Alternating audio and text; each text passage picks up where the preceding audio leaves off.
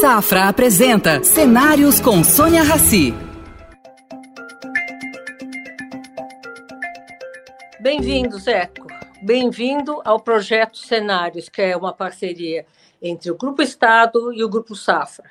Queria começar te perguntando uma coisa muito simples.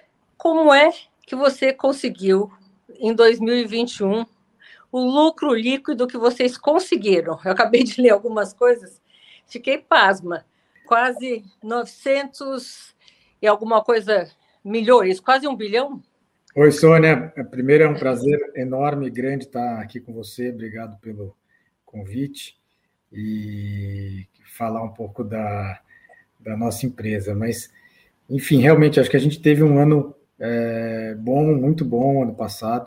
Foi um ano recorde, né? Que apesar de todos os desafios que a gente teve, que, que surgiram aí até no é, é, junto da, da pandemia, eu acho que a empresa acabou, é, pela sua diversificação, tendo, tendo produtos e tendo é, projetos que tiveram é, performances é, bastante boas. Né? Basicamente, todas as nossas áreas de negócio no passado tiveram um, um crescimento em relação aos anos é, pré-pandemia. Anteriores. É, seja a área de incorporação imobiliária, a área de shopping centers, a área de hotéis e restaurantes e o próprio aeroporto que foi é, o Catarina, que foi inaugurado mais recentemente. Olhando um pouco o portfólio, eu vejo justamente essa diversificação, mas ela acontece mais ou menos em setores semelhantes, né? Que é o Shopping Catarina, o Shopping Cidade Jardim, você tem um Boa Vista, também um desenvolvimento imobiliário, outras coisas. Agora, por que aeroporto? Aeroporto, aviação aqui no Brasil é uma das coisas mais difíceis de operar. Vocês criaram coragem e, e tentaram e, e foram para esse lado? Então, acho que a nossa visão ela é, ela é sempre com um, um início e uma base nas demandas do nosso cliente. A gente foi, ao longo é, dos anos, a, empresa, a JHSF tem 50 anos, faz 50 anos esse ano, mas acho que a gente foi, ao longo dos anos, procurando avançar na empresa em algumas frentes e talvez o aspecto principal dessa estratégia seja ser um portfólio, um guarda-chuva de negócios que atenda esse cliente de renda mais alta, que procura um diferencial importante, que procura uma qualidade. Então, quando você olha o aeroporto, ele, ele é um negócio muito sinérgico ao cliente que a gente já tem em outras áreas de negócio.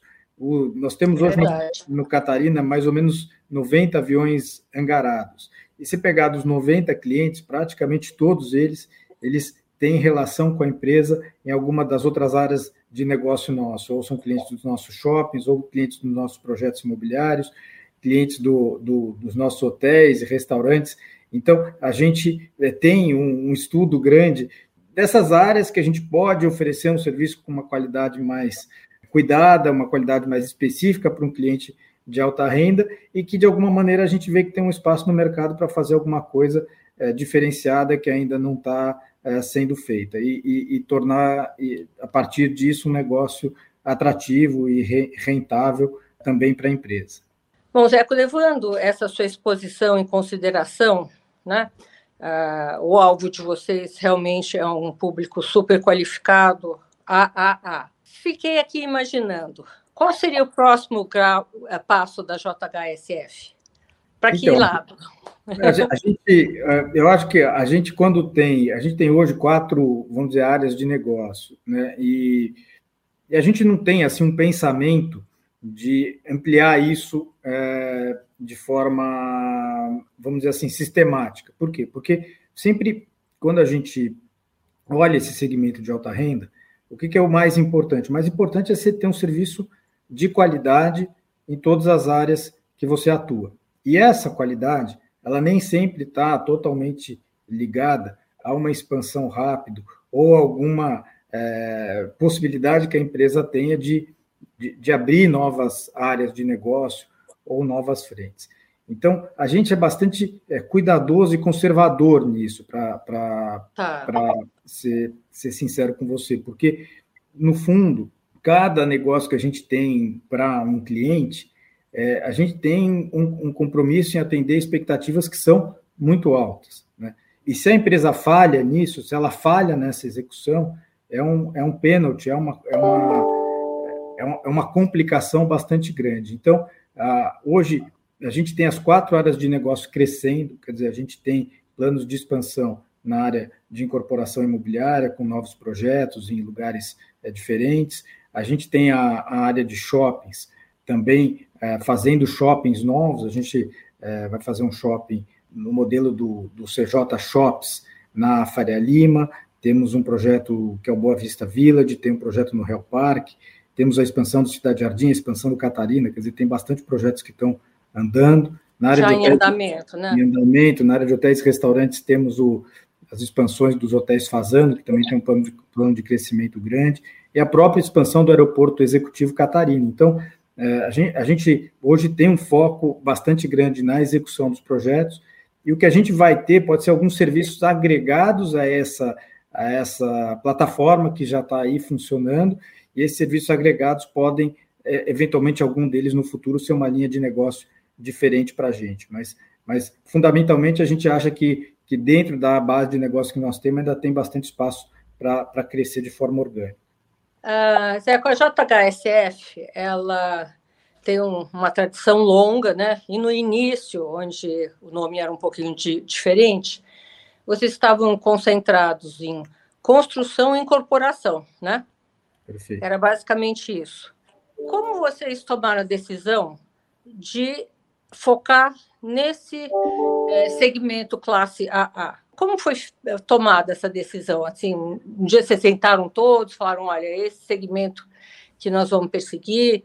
Eu acho que acabou sendo um processo natural, né? Quando você tem, é, mesmo quando tinha parte, antes até mesmo de eu fazer é, parte da, da JHSF como executivo, vamos dizer assim, né? Quando a empresa era tocada pelo meu pai, eu acho que a gente sempre teve um foco, uma preocupação muito grande com, com qualidade. Eu acho que essa é, talvez seja a base de tudo que a gente faz hoje. E o próprio aspecto da empresa é, procurar ter diferenciais que fossem reconhecidos pelo cliente. Então, acho que naturalmente, ao longo dos anos, as incorporações foram caminhando para um, um, um, vamos dizer, para um projeto de mais foco na alta renda, né, que foi a primeira área depois da construção que existiu é, na empresa. Quando a gente começou o negócio de shopping centers, o nosso primeiro shopping, que foi o Santa Cruz, não era um shopping de alta renda, mas a gente também acabou percebendo que é, o valor agregado maior estava no, nos projetos de alta renda e onde a empresa conseguia é, se destacar mais. Então, eu acho que a partir de uma seleção natural que a gente tinha dentro de casa, de projetos, principalmente de novos projetos, a gente foi vendo que a vocação da empresa, por essa raiz, vamos dizer assim, de prover é, qualidade, é, ela, ela era melhor percebida nos projetos de alta renda. A gente também, é, a gente sempre foi uma empresa que olhou é, bastante, tá num negócio que gerasse uma margem diferenciada. E não pelo aspecto da, só da rentabilidade, mas por também acreditar que quando você tem uma margem é, diferenciada, você consegue ter um processo mais sustentável e consegue reverter isso num produto de cada vez mais alta qualidade para o cliente. Então, de anos para cá, quer dizer, a gente também acabou estudando muito é, modelo de negócio de algumas empresas fora do Brasil que, que são focadas nesse mercado de alta renda.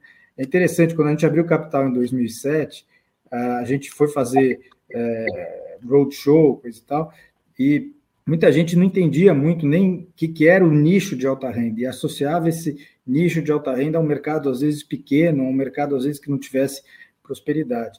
E aí, a, a partir até dessas, dessas datas, e, e algumas nos últimos anos, é, nos últimos talvez 15 ou 20 anos, algumas empresas focadas no negócio de alta renda tiveram performances muito boas é, fora do Brasil, né, como a LVMH, ficaram empresas é, muito grandes. A própria, a própria Hermes, eu lembro quando a gente é, fez uma, uma sociedade para trazer a Hermes para o Brasil, a Hermes tinha um valor de mercado de 6 bilhões de euros, né? E hoje. Era um markup muito alto, né? É, um valor de mercado de mais de 100 bilhões de euros. Quer dizer, então, algumas empresas nesse segmento cresceram muito e, óbvio, não é, não é um, nossa escala, não é exatamente o nosso segmento, mas eu acho que esses casos, eles puderam ajudar até os próprios investidores e, e o próprio mercado em geral entender que o mercado de alta renda tem uma especialização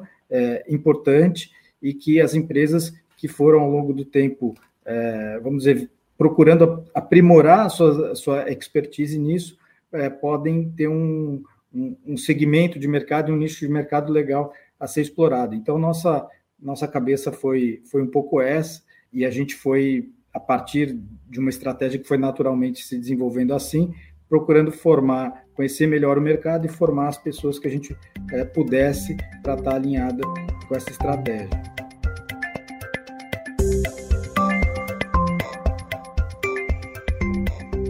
Pensando aqui, é, teve alguma época, vou te fazer uma provocação, que vocês olharam para o negócio e falaram assim, porque alta renda é alta exigências, é uma, é uma coisa muito, enfim, eu com a minha experiência de vida na área econômica e acompanhando todos os processos, a alta renda é, é muito exigente, né?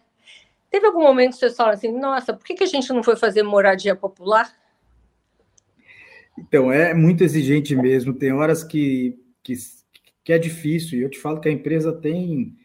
Assim, é, muito, é muito desafiador e tem falhas. Não é que você fala assim, ah, entregar um, um todos os segmentos nossos, mas entrar, entregar uma construção de um apartamento, de um prédio, entregar uma casa, entregar, quer dizer, você tem um shopping como o Cidade Jardim mantido de forma é, impecável, quer dizer, é difícil, não é uma coisa que, que a empresa está à prova de ter de erros, né? Tem erros nossos, tem erros de fornecedores, às vezes tem erros de parceiros importantes, mas o que, que a gente fala? É, você pode errar, mas você tem que ter um compromisso, um DNA dentro da empresa que reconhece aquele erro e que transforma isso num, num, numa superação ou, ou, ou, numa, num cenário, vamos dizer assim, reorganizado. Né? Então, eu acho que muitas vezes a gente sentiu dificuldade operacional para conseguir manter e conseguir fazer a qualidade, mas eu acho que a resiliência da empresa aí, e a visão de que não, a gente entende desse setor, é o setor que a gente é, conhece o nosso cliente, entende a demanda, entende as necessidades, ele também, ao, ao mesmo tempo, nos dá uma segurança para não sair dele. Né? Então, é, no fundo, um pouco que a gente tem essa visão do cliente, fala, poxa, quanto mais a gente conhecer o cliente, melhor preparado a gente vai estar para entregar um bom produto, por mais que a gente tenha que reconhecer interna e externamente que entregar esse produto é, muitas vezes exige muita transpiração de toda a equipe. Né? Vocês expandiram muito a, a marca Boa Vista nessa pandemia, né? Como é que você enxerga esse processo? Realmente então, teve muito, muito, muito valorizada, né? A, a área, o empreendimento, etc. É, a Boa Vista é um projeto. Hoje nós estamos. É, ela foi lançada em 2007. Né? Então, esses projetos, principalmente de desenvolvimentos de larga escala, são projetos longos.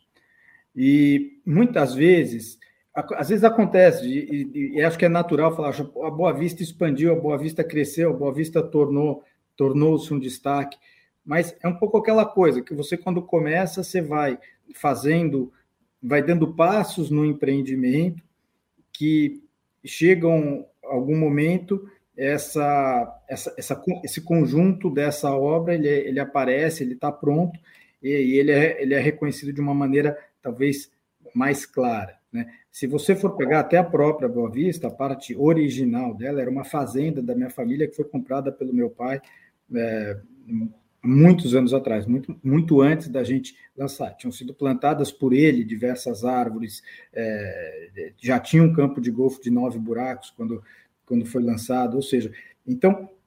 É, e, e, aí, a partir que nós fomos desenvolvendo empreendimento, fomos agregando mais, mais áreas é, a, a esta área original, né? E, e, vendo também que existia uma tendência, quer dizer, independente até de pandemia, de as pessoas terem o investimento na segunda residência mai, maior do que era no passado. Isso acho que é um fenômeno que, que aconteceu. Quer dizer, a gente já há alguns anos, mesmo antes da pandemia, a gente vinha a gente vem acompanhando uma medida do valor da, de investimento da casa é, da Boa Vista, de quem tem lá, versus eventualmente o, o, investimento, o valor do imóvel da casa de São Paulo ou é, de um apartamento em São Paulo. E a gente começou a ver que o principal imóvel, em termos de valor deste cliente, era o imóvel da Boa Vista. Da Boa seja, Vista, né? Isso foi muito associado também a uma mudança de hábito, de qualidade de vida, porque o, o cliente. Isso foi a pandemia também que impulsionou, acelerou? Eu acho que a pandemia contribuiu, óbvio, é, é, é importante falar, mas eu acho que, por exemplo, existe uma coisa que as, o tempo que os, os nossos clientes dedicam à família, o quanto tempo eles dedicam ao esporte, a organização do tempo e a flexibilidade em relação a como essas pessoas, esses clientes estão trabalhando hoje. Quer dizer, eu acho que a pandemia acelerou, mas já existia uma tendência de, vamos dizer assim, de privilégio de um, de um imóvel importante, de família, que a, que a pessoa pudesse, é, vamos dizer, curtir o esporte. Isso tinha sido antes da pandemia, quer dizer, a gente já, tá. já vinha vindo que, que tem uma mudança de hábito né, relacionada a como as pessoas escolhem viver, que contribuiu bastante para a expansão da Boa Vista. Aí o que, que eu acho que é a nossa parte? É ter um projeto que seja completo, que ele, que ele consiga oferecer de forma estruturada todas essas esses amentes, vamos chamar assim, que a gente vê que os clientes acham importante. Eu acho que a Boa Vista é, foi. A, a, a, a, economia indo bem ou indo um pouco ou pior, é, enfim, tem afeta muito o seu negócio? Não, ou essa o... faixa de renda uh, sente menos os impactos negativos? Eu acho que a bem faixa de renda, é, alta renda, ela é mais resiliente porque o, o colchão de rendimento é maior. Às vezes sobe os juros, se o cliente tem uma reserva de valor é, aplicada, por exemplo, o valor relacionado a essa parcela é, do patrimônio dele, que é a parcela líquida, esse valor cresce. E isso dá também uma capacidade de investimento maior. É, também os imóveis, né, eu digo aí não mais na área de imóveis do que na área de consumos de, shopping centers e, e de hotéis, é, são imóveis que ao longo do tempo entregam, quando ele é feito de uma forma estruturada, e esse é, é parte do nosso trabalho, né, ele entrega uma valorização patrimonial ao longo do tempo também. Eu acredito que é, a, talvez a, a confiança que os clientes têm na JHSF é essa disciplina que a JHSF tem de fazer um projeto de A a Z, vamos dizer, pensando em todos esses detalhes que são importantes, que a gente, vamos dizer, tenha a nossa equipe muito estruturada para entender o mercado e que esses projetos ao longo do tempo resultem numa valorização patrimonial para o cliente. É óbvio que a gente não pode prometer isso, mas eu acho que essa, essa, essa disciplina que a empresa tem e, e esse conhecimento do mercado que a gente foi adquirindo, a gente acabou conseguindo ao longo do tempo é, juntar para o nosso cliente um produto que ele pudesse usar e utilizar com a família, mas ao mesmo tempo ser um, uma composição patrimonial é, relevante, importante, que não perdesse valor ao longo do tempo.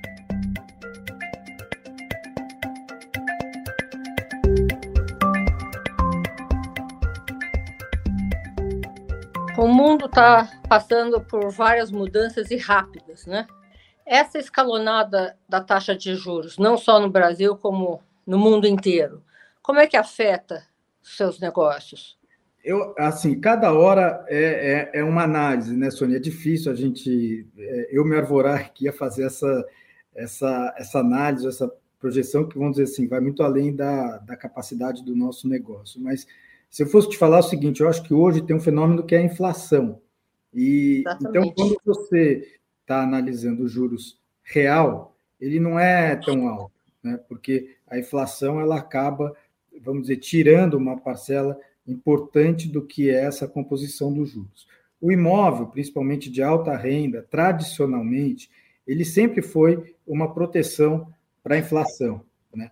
Então, o Brasil tradicionalmente é um país de juros de juros altos. Acho que poucos momentos ele, ele acabou tendo juros é, baixos, né? Mas ao mesmo tempo também muitos momentos lá no passado teve inflação alta e o que a gente viu é que o, o imóvel acaba sendo é, uma proteção. É corrigido, né?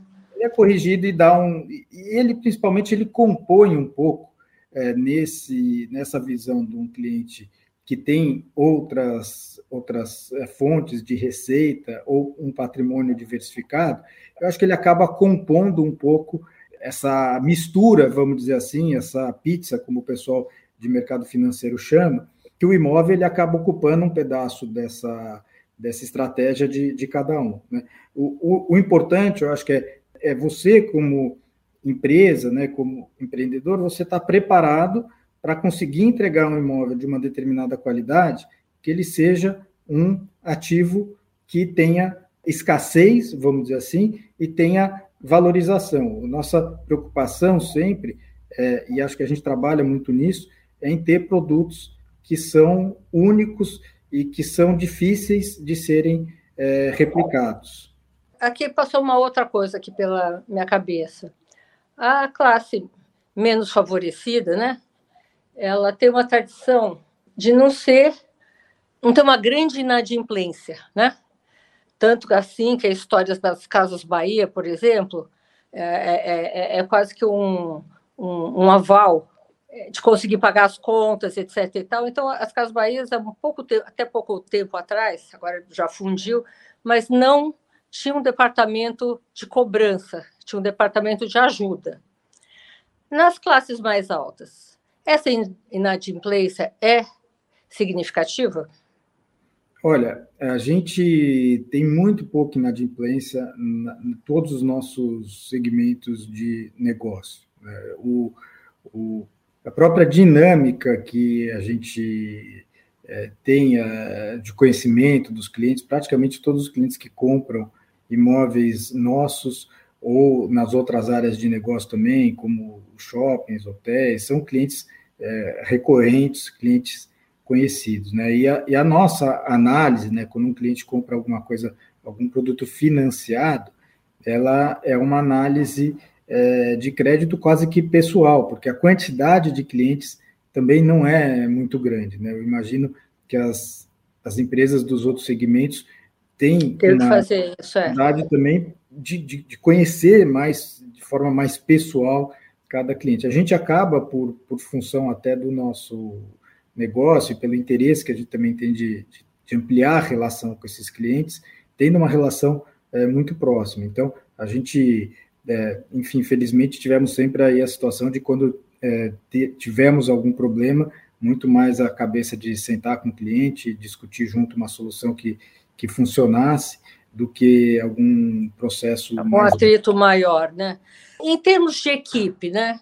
Você precisa de uma equipe tecnicamente formada e muito bem instruída, né? Você tem facilidade disso no Brasil? Como é que as empresas lá fora fazem? Então, a, a Sônia, a, a, gente hoje tem muita gente que é formada dentro da JHSF e acho que a gente acaba, vamos dizer, fazendo um, um plano de reconhecimento né, da, da, nossa equipe. A empresa tem, inclusive, um programa de sócios que tem praticamente 50 executivos que fazem parte da empresa é, como sócios. Ou seja, então, a, a, gente procura não perder, primeiro, é, questão de equipe, a gente procura não perder quem são as pessoas é, boas e as pessoas que a gente, vamos dizer, investe e, e aprende junto ao longo dos, dos anos. E a empresa está sempre atenta para tentar misturar isso com pessoas de fora. Eu acho que também é, a gente tem que ter essa cabeça de que, às vezes, ouvir um pouco é, as referências de fora, seja elas internacionais ou, eventualmente, boas práticas que é, também tem dentro do Brasil, eu acho que é muito importante para a empresa. Eu, eu não sou é, muito favorável, vamos dizer assim, aquelas empresas que também se fecham muito dentro dentro de casa e deixam. Acabam perdendo oportunidades, né? É, de estarem aí um pouco mais arejados. Então, a gente acaba tendo consultores, a gente acaba tendo é, pessoas que, que, que volta e meia é, vêm de fora. Zeco, nosso tempo está terminando. Eu queria agradecer você muito pela sua presença. Quero vê-lo outras vezes aqui com a gente e desejar muito boa sorte nesse 2022. Tomara que seja tão bom quanto 2021. Prazer em tê-lo conosco. Obrigado, Sônia, pela, pela sua atenção com a gente, a oportunidade de estar aqui contando um pouco do nosso trabalho, em nome de todos lá da JHSF. Obrigada. Oferecimento Safra. O Safra te convida a pensar. E daqui para frente? Estar onde se sente seguro, onde valores importam. Esse é um bom lugar daqui para frente. Daqui para frente, repense seus investimentos e conte com os especialistas do Safra. Abra sua conta e invista Safra. Saiba mais em safra.com.br.